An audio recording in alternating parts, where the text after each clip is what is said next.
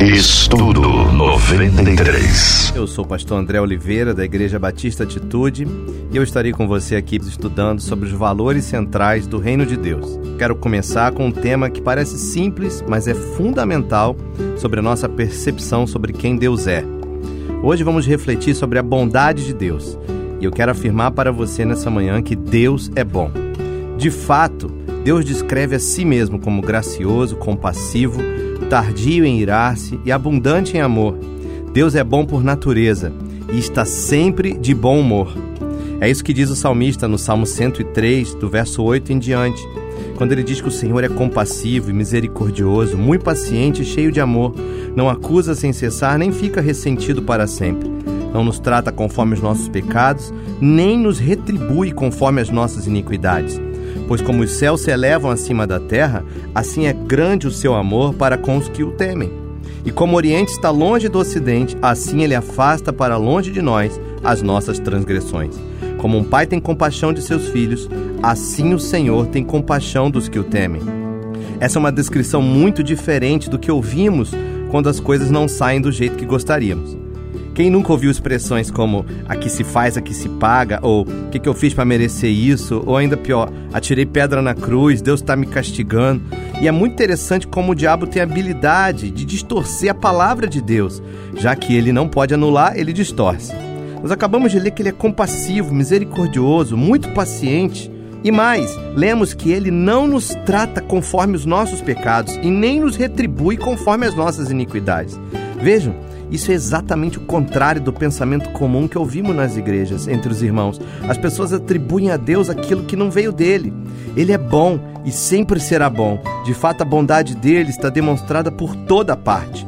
Veja, Paulo pregando em Listra afirma que no passado ele permitiu que todas as nações seguissem seus próprios caminhos, contudo, não ficou sem testemunho, mostrando sua bondade, dando-lhe chuva do céu e colheitas no tempo certo concedendo-lhe sustento com fartura e enchendo de alegria os seus corações. Atos 14, 16.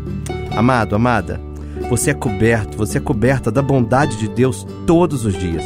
As chuvas caem, as sementes nascem, o sustento não lhe falta. É tempo de recuperar a alegria de ver a bondade de Deus no seu dia a dia. É o testemunho dele. Ele derrama da sua bondade sobre você do momento que você acorda até a hora do seu sono. Tiago, escrevendo em sua carta, afirma: toda boa dádiva e todo dom perfeito vem do alto, descendo do Pai das luzes, que não muda como sombras inconstantes. Por sua decisão, ele nos gerou pela palavra da verdade, para que sejamos como que os primeiros frutos de tudo que ele criou. Tudo de bom que você recebe, você recebe do alto, do Pai das luzes. E ele é e sempre será assim, pois não muda. Ele te gerou quando a verdade do Evangelho entrou em seu coração e quando você nasceu de novo, ele fica muito orgulhoso de você e decidiu derramar bondade sobre aqueles que o temem. Vejam, a mensagem, ministério e sacrifício de Jesus revela perfeitamente a natureza de Deus como um Pai que é bom. Jesus veio para revelar o Pai. O envio de Jesus demonstra a pura bondade de Deus.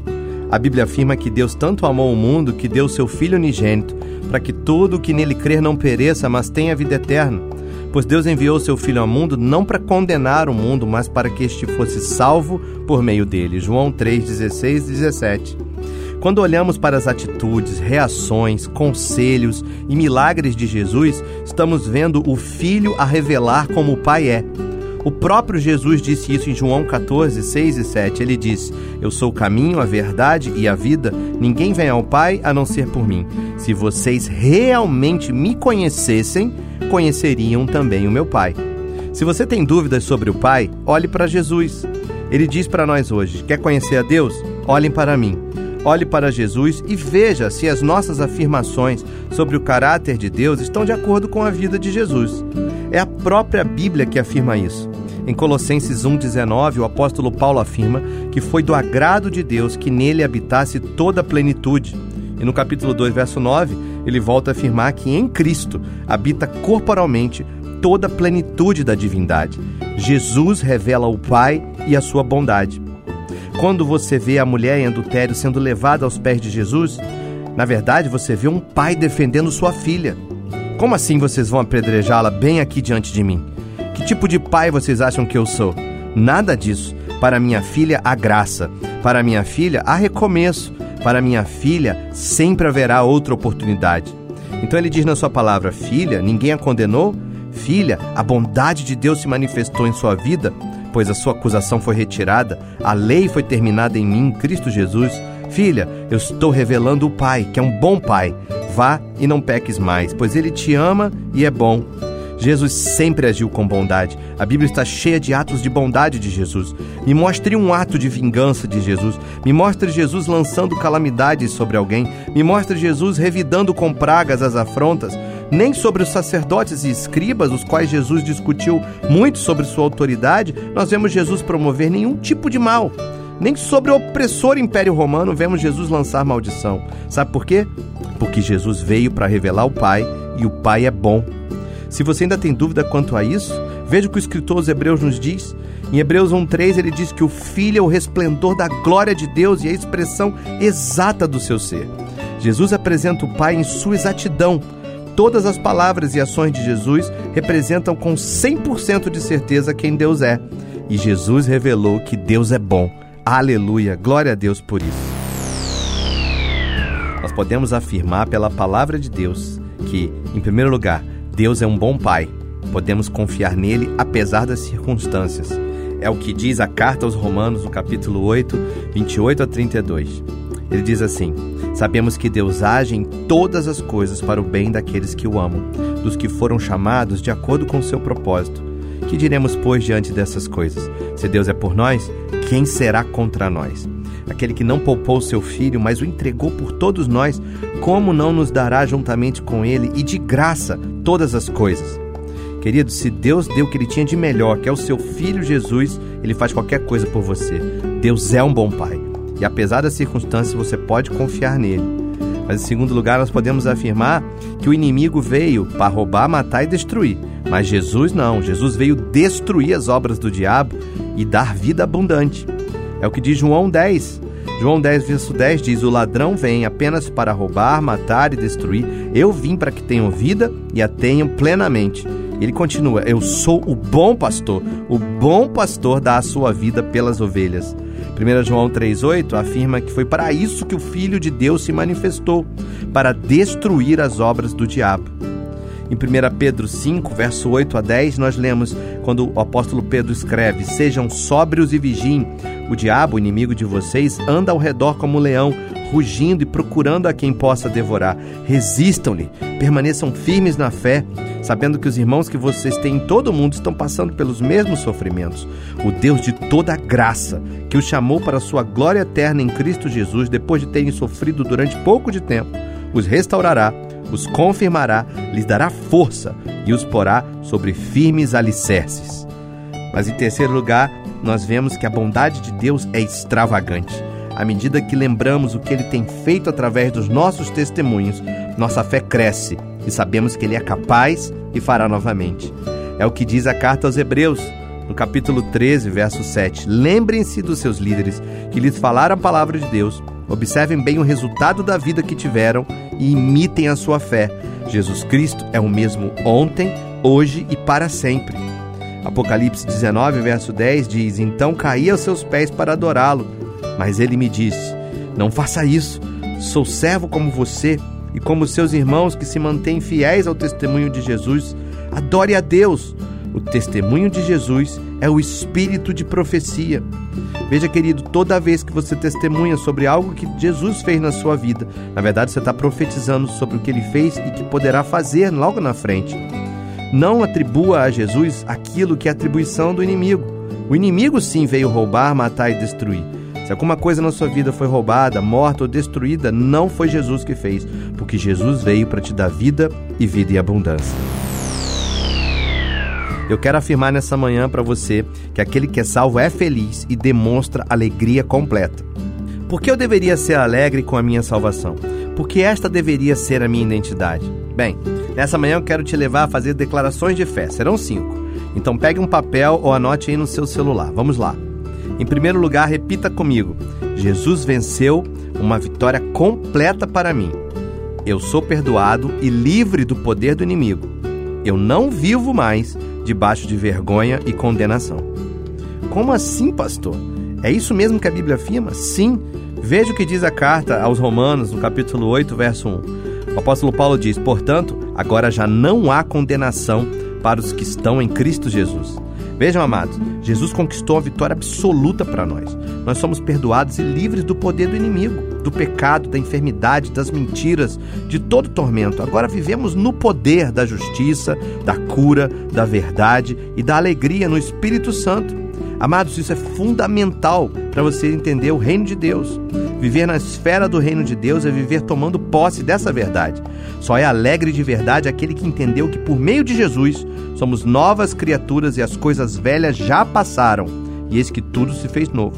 Vivemos pela fé no Filho de Deus. Já não somos nós que vivemos, é o próprio Cristo que vive em nós. Isso é motivo ou não para se alegrar. E mais, a Bíblia afirma que o fruto do Espírito, entre outras coisas, é a alegria. Então vamos nos alegrar, pois Jesus Cristo venceu e somos livres do poder do inimigo. Em segundo lugar, eu quero que você declare comigo nessa manhã. Repita comigo aí. Eu fui adotado como realeza na família de Deus. Eu tenho autoridade e acesso a todas as provisões de Deus para o bem do mundo. É o que diz Romanos 8, verso 14. Diz que todos são guiados pelo Espírito de Deus, são filhos de Deus. Pois vocês não receberam um espírito que os escravize para novamente temer, mas receberam um espírito que os adota como filhos, por meio do qual clamamos Abba Pai. O próprio Espírito testemunha ao nosso espírito que somos filhos de Deus. Mas não para aí. Ele diz: se somos filhos, então somos herdeiros, herdeiros de Deus e co-herdeiros com Cristo, se de fato participarmos dos seus sofrimentos, para que também participemos da sua glória. Querido, Deus não te trata como intruso ou como estorvo, ele te trata como filho. O Espírito de Deus testemunha ao nosso espírito. Se você é filho, comporte-se como tal. Imagina, filho de Deus, tendo acesso às provisões dos céus. Alegre-se no Senhor, querido. Veja o que afirma o apóstolo Pedro em sua primeira carta. Vocês, porém, são geração eleita, sacerdócio real, nação santa, povo exclusivo de Deus, para anunciar as grandezas daquele que o chamou das trevas para a sua maravilhosa luz. 1 Pedro 2,9. Quando você entra no reino de Deus, ele te eleva a status de sacerdócio real. Existe um palácio de bênçãos para você. E Deus te convida à mesa. Os olhos de amor do Pai estão voltados para você. O mínimo que você pode fazer é dar um sorriso de volta para Ele todos os dias. 1 João 3,1 diz: Vejam como é grande o amor que o Pai nos concedeu, que fôssemos chamados filhos de Deus, o que de fato somos. A nossa terceira declaração do dia é essa: Eu sou uma nova criação, eu não sou meramente um pecador salvo pela graça, eu sou santificado pelo poder de Jesus. Quando a Bíblia afirma que somos novas criaturas em Cristo, ela quer dizer que fomos feitos de novo, criados novamente. Não significa que somos algo melhorado ou consertado. Deus não fez uma reforma em você. Você não é recalchutado, você é novo em folha. O apóstolo Paulo afirma isso no conhecido verso de 2 Coríntios 5,17. Mas note até onde vai a afirmação do apóstolo. Ele começa com o versículo: Assim que, se alguém está em Cristo, nova criatura é. As coisas velhas já passaram, eis que tudo se fez novo. E tudo isso provém de Deus, que nos reconciliou consigo mesmo por Cristo Jesus e nos deu o ministério da reconciliação. Isso é, Deus estava em Cristo reconciliando consigo o mundo, não lhes imputando os seus pecados, e pôs em nós a palavra da reconciliação. De sorte que somos embaixadores da parte de Cristo, como se Deus por nós rogasse. Rogamos-vos, pois, da parte de Cristo, que vos reconcilieis com Deus. Aquele que não conheceu o pecado fez pecado por nós, para que nele fôssemos feitos justiça de Deus. É impressionante a quantidade de gente que carrega o jugo do velho homem, mesmo após a conversão. Você foi feito justiça de Deus. Repare, de Deus, não justiça do homem. Pela justiça do homem, você está condenado, afastado, em disciplina. Pela justiça de Deus, você é embaixador dele. Você carrega com você a palavra da reconciliação. Os seus pecados não lhe são mais imputados. Viver como velho homem é viver sem alegria. Viver como nascido de novo de Deus é viver em alegria completa. Mas eu tenho a quarta declaração de hoje, que é a seguinte: repita comigo. Eu sou um servo completamente alegre, um amigo confiável e um amado filho de Deus. É isso mesmo. Como é bom servir a Jesus.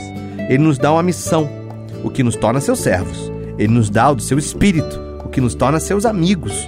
Ele nos dá a própria vida, o que nos torna pela fé em amados filhos de Deus. Alegre-se, querido, Jesus mesmo afirmou isso em João 15,15. 15. Já não vos chamarei servos, porque o servo não sabe o que faz o seu senhor, mas tenho-vos chamados amigos, porque tudo quanto ouvi de meu Pai vos tenho feito conhecer. Muitos dizem: Ah, se eu fosse como Abraão, como Moisés, amigos de Deus, eles sim. Bem, isso demonstra desconhecimento da palavra. Jesus te chama de amigo, assim como ele chamou Abraão e Moisés de amigos. Deus não tem favoritos, somos todos iguais, pois ele deu do mesmo espírito para todos. O que nos faz servir completamente alegres? O fato de sabermos que somos amigos. Já disse o salmista: Servi ao Senhor com alegria e apresentai-vos a Ele com cânticos. Salmo 102. Seja alegre, Ele é o seu amigo. É muito melhor servir a Jesus do que servir a qualquer outro Senhor, porque só Ele te chama de amigo. Nós temos a última declaração do dia que é a seguinte: repita comigo. Hoje eu vivo em liberdade, bênçãos e vida abundante. Meu irmão, minha irmã, saber declarar a sua nova realidade, a sua nova identidade primordial para viver no reino de Deus em plena alegria. Muitos andam escravizados pelo medo. Muitos têm extrema dificuldade em acessar pela fé as bênçãos espirituais que estão reservadas para nós. E uma parcela significativa dos crentes nunca experimentaram a verdadeira vida abundante de Jesus. E a razão para isso é simplesmente desconhecimento da palavra. Alguns até sabem versículos de cor, mas desconhecem sua aplicação para suas vidas. Veja o que diz o apóstolo Paulo escrevendo aos Filipenses. Filipenses 4,19: O meu Deus, segundo as suas riquezas, suprirá todas as vossas necessidades em glória, por Cristo Jesus. Que constatação maravilhosa que o apóstolo Paulo chega na sua carta. Deus é rico e quer te abençoar. Por isso, alegre-se diante dele, louve a ele, adore a ele, pois ele é bom e providenciou vitória na cruz para você. Jesus é aquele que te dá vida abundância.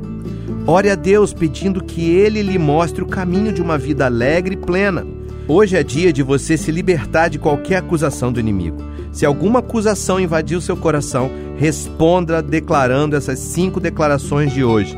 Jesus venceu uma vitória completa para mim. Eu sou perdoado e livre do poder do inimigo. Eu não vivo mais debaixo de vergonha e condenação.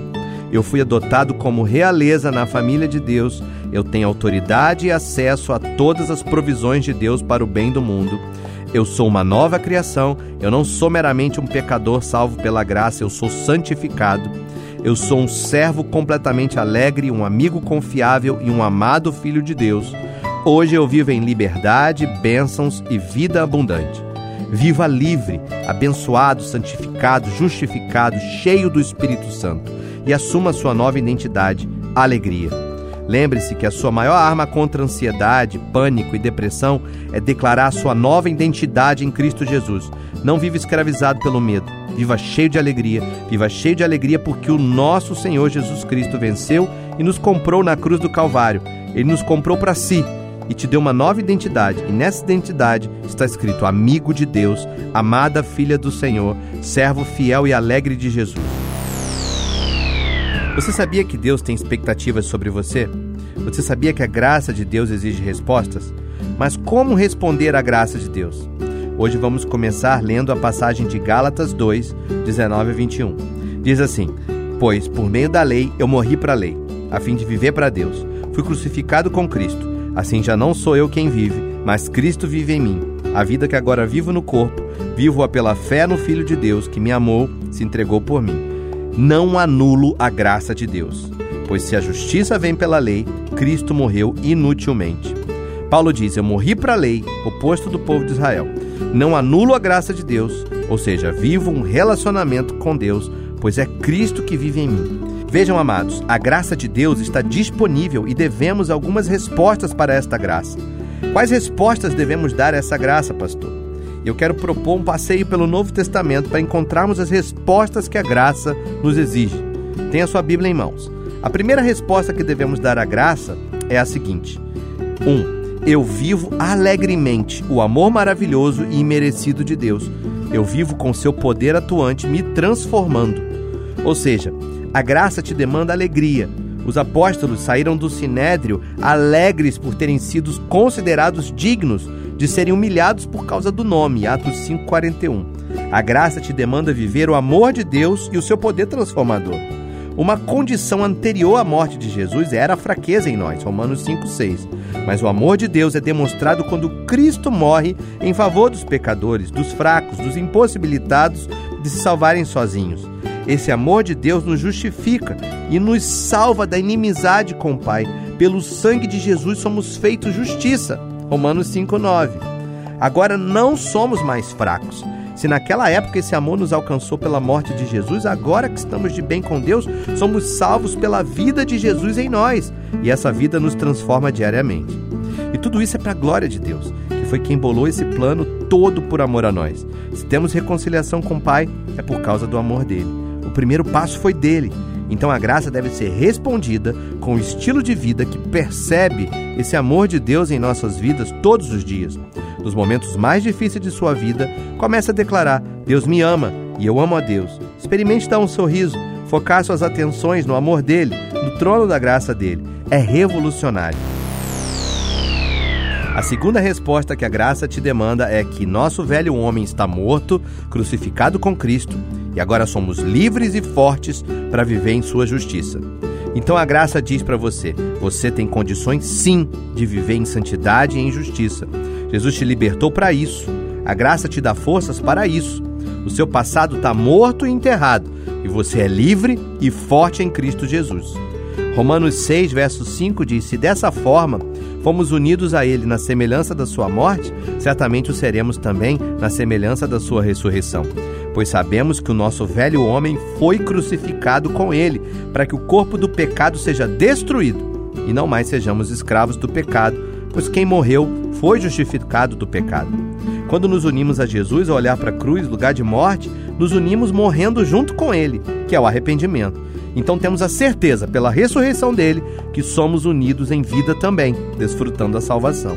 Essa morte de crucificação com Jesus serviu para matar o nosso corpo do pecado e para que não sejamos mais escravos do pecado. Só é justificado do pecado aquele que morre, pois o salário do pecado é a morte. Então preste atenção nisso. Jesus nos empresta sua cruz para que ali, em arrependimento, possamos morrer com ele e sair dali justificados do pecado. Por isso que ele diz: tome sua cruz e siga-me. Venha para o Calvário comigo. Arrependa-se ali. Só sai do Calvário salvo, querido, aquele que deixa ali morto o seu velho homem e vai para a vida nova, cheia de fé no nome de Jesus. A graça é Jesus te emprestando a cruz dele, para que você morra e ressuscite sem ter que morrer. para que você se arrependa, crucificando-se pela fé naquela cruz e unido com Cristo saia dali forte e confiante de que o novo homem ressuscitou. Agora, a terceira resposta que a graça te exige é a seguinte: Deus ama a sua criação perdida infinitamente e estende sua graça até nós, fortalecendo os crentes a amar a Ele e aos outros em uma medida maior do que a medida da lei. Veja, o amor de Deus leva a sua graça a atingir a todos, sem exceção. Aqueles alcançados pela graça de Deus são fortalecidos e capacitados a amar a Deus e aos outros no padrão do céu, não no padrão da lei, da religião, mas no padrão do Pai. Ele é um Pai perfeito e convida todos a virem até Jesus. Será que somos capazes de viver nesse amor, o amor verdadeiro de Deus? Jesus nos enviou a amar o nosso próximo como a nós mesmos, e isso é pela graça capacitadora dele. Esse amor se reflete no convite para deixar as trevas e vir para a maravilhosa luz. Você convida, Jesus transforma. Amém? Esse amor não te autoriza a aprovar o que eles fazem, mas a ter misericórdia e saber que um dia ele te salvou e pode salvar a todos também. Nosso padrão de amor deve ser um padrão de esperança, de encorajamento, de fé, pela graça de Jesus. A quarta resposta que a graça nos exige é a seguinte: experimentar a graça profundamente nos leva a aprender a obediência. O amor do Pai nos mantém focados nele ao invés de focar no pecado. Veja o que diz o apóstolo Paulo na sua carta ao seu filho na fé, Tito. Porque a graça de Deus se manifestou salvadora a todos os homens. A graça nos ensina a renunciar à impiedade e às paixões mundanas e a viver de maneira sensata, justa e piedosa nessa era presente, enquanto aguardamos a bendita esperança, a gloriosa manifestação de nosso Deus Salvador Jesus Cristo. Tito 2, de 11 a 13. Essa graça está disponível para todos, é verdade. A cruz é para toda a humanidade. A graça nos leva ao pé da cruz e lá nos dá algumas lições. Tito ouve de Paulo o que a graça faz conosco lá na cruz. A graça diz assim: Você chegou aqui, né? Antes de sair daqui e viver uma nova vida com Cristo, você vai precisar tomar algumas decisões. Então a graça nos ensina a renunciar à impiedade e às paixões mundanas e depois viver de maneira sensata, justa e piedosa, enquanto aguardamos a gloriosa manifestação de nosso grande Deus e Salvador Jesus Cristo. Veja, apesar da graça te ensinar como fazer, a atitude ainda é sua. A graça não se arrepende por você. Ela te oferece um lugar de arrependimento, grátis, de graça, para que você possa viver uma vida sensata, justa e piedosa. Jesus vai dizer: aquele que tem os meus mandamentos e os guarda, esse é o que me ama. E aquele que me ama será amado por meu Pai. E eu também o amarei e me manifestarei a ele. João 14, 21. Veja, querido, uma das maiores mentiras que são pregadas por aí é que a graça não tem mandamentos, não tem regras. A graça tem mandamentos sim, e só tem Jesus manifestado em sua vida aquele que os guarda em seus corações. Então, sem a manifestação de Jesus em sua vida, você não achou sua vida ainda. Sabe qual é o problema de muitos? É que eles já se acostumaram à religiosidade e acham que porque fazem parte de um ministério, porque vêm ao culto aos domingos, já está tudo resolvido. Mas a vida com Jesus é muito mais profunda do que isso. Ele quer relacionamento com você, ele quer que você procure as coisas que são do alto, ele quer que você encontre sua vida que está escondida nele. Mas muitos foram para a cruz, olharam Jesus lá e disseram: É, ele morreu pelos meus pecados, mas estão lá até hoje, de pé, não matam seu velho homem. Você nunca vai ressuscitar para a nova vida se não morrer primeiro. Para se tornar sensível a essa graça, você precisa ressuscitar com Cristo. A graça te convida a quebrar estas coisas na cruz. Ele é a pedra angular e tudo sobre o que essa pedra cair será despedaçado. Hoje é um dia de conserto com Deus. É um dia de responder a essa graça que te alcançou. É essa graça que te capacita a obedecer os mandamentos de Jesus. A graça é maravilhosa, mas ela exige respostas. Qual tem sido a sua resposta à graça de Jesus sobre a sua vida? Minha oração é que a graça de Deus te dê uma identidade de alegria, um amor sobrenatural, uma identidade nova e uma obediência sem igual. Vejam o que o salmista diz no Salmo 27, 4. Uma coisa pedi ao Senhor, e é o que procuro, que eu possa viver na casa do Senhor todos os dias da minha vida, para contemplar a bondade do Senhor e buscar a sua orientação no seu templo. Veja, querido, nosso primeiro ministério é para o Senhor. Ao contemplarmos a Ele, somos movidos a adorar com alegria e paixão. Davi declara que quer viver na presença de Deus todos os dias, não importa que dia seja. Sejam dias bons, sejam dias maus, ele quer a presença de Deus. Para quê? Ele explica: para contemplar a bondade de Deus. Na presença de Deus, vemos como ele é maravilhoso e bom. E para que mais, Davi? Para buscar orientação. Queridos, certeza da bondade de Deus, mais certeza de que estamos no centro da sua vontade, com que isso se parece? Bem, eu creio que acabamos de encontrar o segredo da vida plena: viver na presença do Todo-Poderoso. Em Lucas 10, 39, nós vemos a história de Marta e Maria. Maria sua irmã ficou sentada aos pés do Senhor, ouvindo-lhe a palavra. Marta, porém, estava ocupada com muito serviço. E aproximando-se de Jesus, perguntou: Senhor, não te importas que minha irmã tenha me deixado sozinha com o serviço? Dize-lhe que me ajude. Respondeu o Senhor: Marta, Marta, você está preocupada e inquieta com muitas coisas, todavia apenas uma é necessária. Maria escolheu a boa parte e essa não lhe será tirada. Veja a atitude de Maria, aos pés de Jesus para ouvir a sua voz. Sua palavra era o que Maria procurava.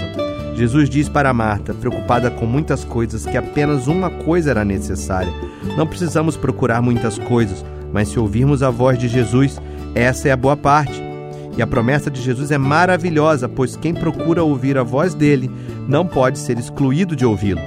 Jesus diz: essa parte não lhe será tirada. Jesus tem prazer em que suas ovelhas ouçam a sua voz.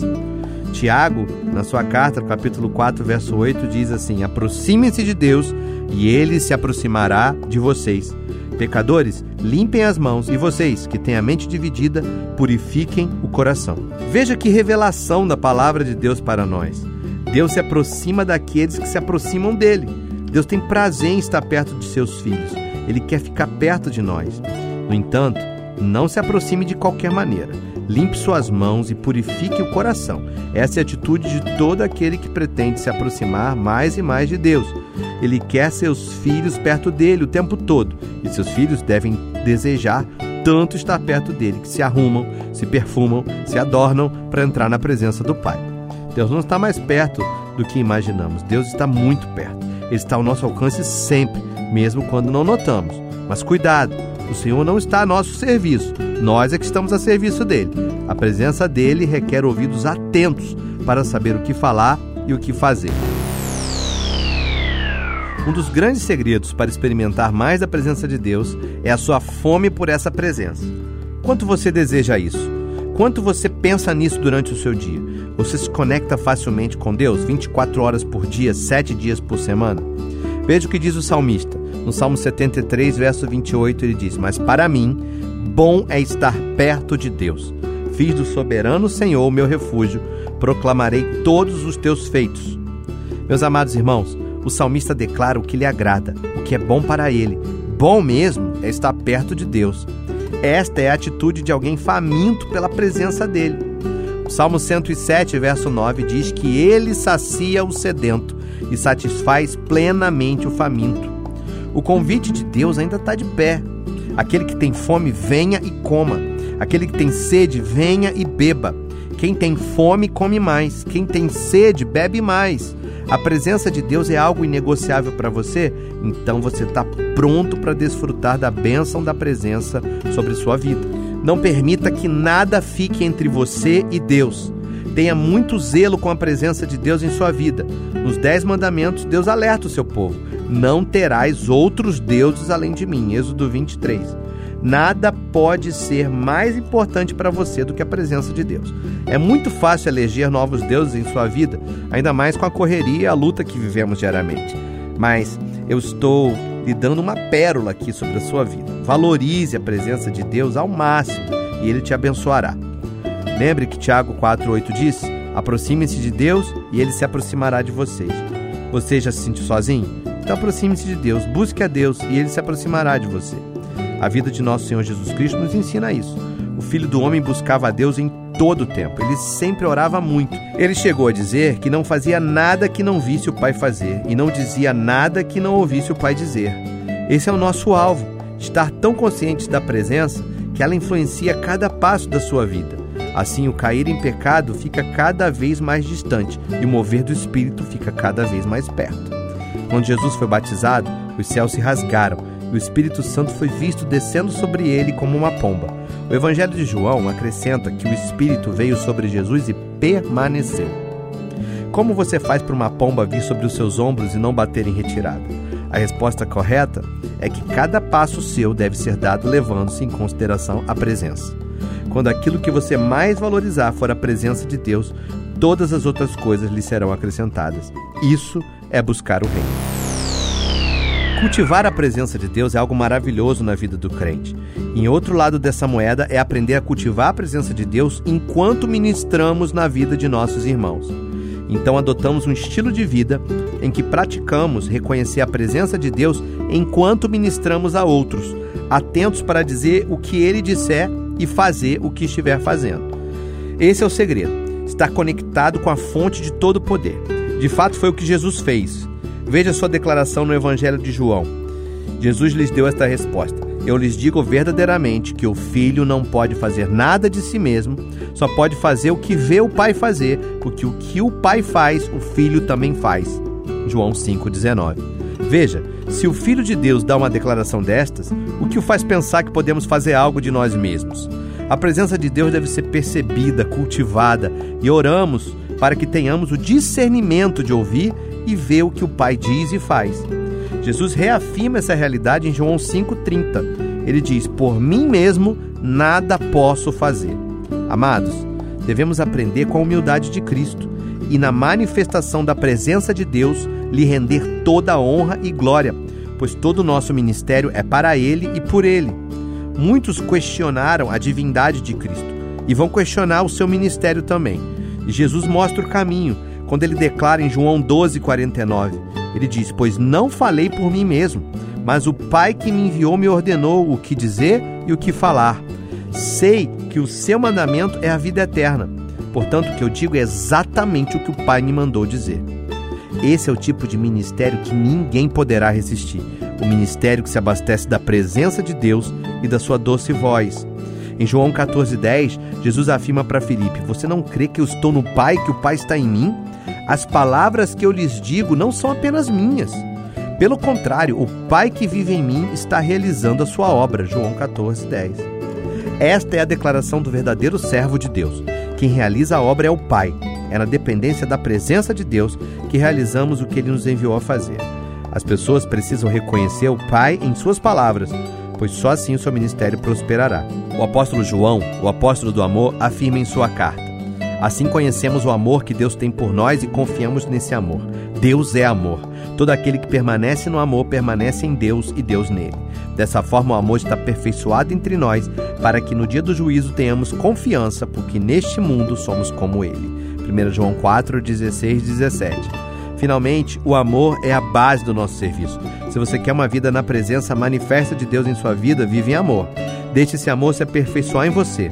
Como disse o apóstolo Paulo, tudo passa, mas agora permanecem esperança, a fé e o amor. Mas o maior dos três é o amor. Você reconhece que a igreja é a família de Deus? E como temos cultivado famílias saudáveis dentro do propósito do Senhor? É o assunto que estudaremos hoje. Na carta aos Efésios, no capítulo 2, 19, o apóstolo Paulo diz assim: Portanto, vocês já não são estrangeiros nem forasteiros, mas concidadãos dos santos e membros da família de Deus. Eu quero que você declare comigo hoje: Eu sou adotado na família de Deus. Então eu, intencionalmente, crio na minha família de fé um ambiente saudável e comunitário aonde quer que eu esteja. Veja que é muito fácil se sentir um peixe fora d'água no mundo de hoje. Dentro das igrejas não é diferente. Você entra na família de fé e nem sempre é fácil se enturmar. Mas veja, você não é mais forasteiro. Agora você é membro da família de Deus. E acredite, sua função ali é criar a melhor atmosfera possível. Uma cultura saudável em que tudo é comum a todos, espalhando uma sensação de que não existe grupo melhor no mundo para se pertencer. Em Gálatas 6,10 nós lemos: Portanto, enquanto temos oportunidade, façamos o bem a todos, especialmente aos da família da fé. Em 1 Pedro 2,17 nós lemos: Tratem a todos com devido respeito, amem os irmãos. Veja o que Deus espera de nós quando entramos em sua família. Este senso de que temos um pai é maravilhoso. Pertencer à sua família é a afirmação de que somos todos irmãos e temos um só pai. Trabalhe para cultivar isso. Veja que o apóstolo Paulo escreve aos Filipenses: Nada façam por ambição egoísta ou por vaidade, mas humildemente considerem os outros superiores a si mesmo. Filipenses 2:3. Eu quero que você declare comigo mais essa frase: Eu não faço nada por ambição egoísta ou vaidade. Eu escolho fazer o que é melhor para aqueles ao meu redor.